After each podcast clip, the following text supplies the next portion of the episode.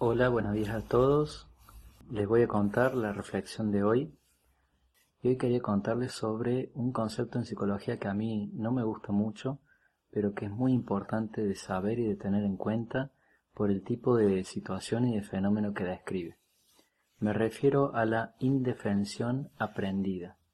Esto es cuando una persona ha aprendido a comportarse pasivamente, a no defenderse, ha incorporado la mirada o la perspectiva de que no es valioso, por supuesto que tiene que ver con alguna dificultad en la autoestima, y sobre todo que no posee control de sus propios recursos ante determinada eh, situación.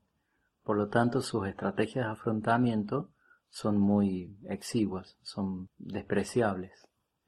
Esto viene de la niñez prácticamente.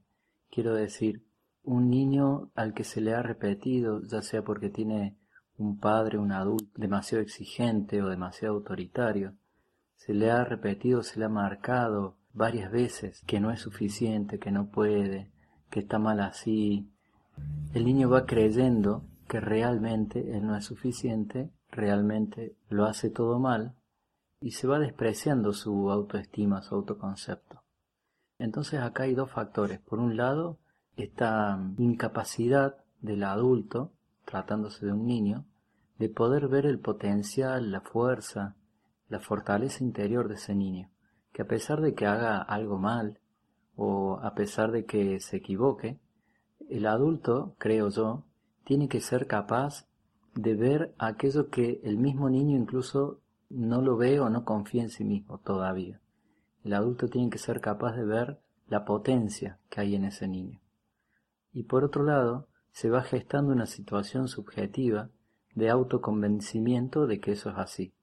Entonces este niño va creciendo y termina siendo un adulto con serios problemas de autoestima, con pocas capacidades o habilidades de afrontamiento de situaciones, con mucho sentimiento de culpa, de impotencia, con la sensación de no poder controlar las situaciones. La ansiedad también está asociado a esto.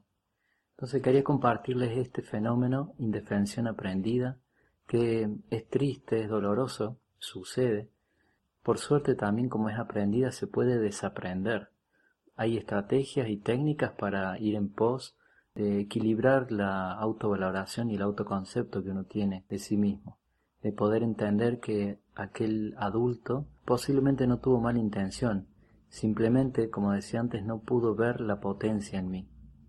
Y finalmente traigo este concepto también porque me parece muy importante en esta época que estamos viviendo, un poco de virus, de cuarentena, de pandemia, que de alguna manera, me pregunto yo, si no nos vamos convenciendo de, de lo peligroso o lo tóxico que puede ser el otro, que me puede estar contagiando, me parece que de alguna manera vamos recibiendo una imagen despreciada de, de las capacidades de uno mismo en cuanto a a estrategias de inmunidad o de afrontamiento y también nos vamos convenciendo de la amenaza que significa el otro.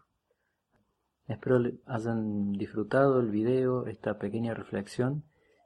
Les mando un saludo grande y seguimos en contacto.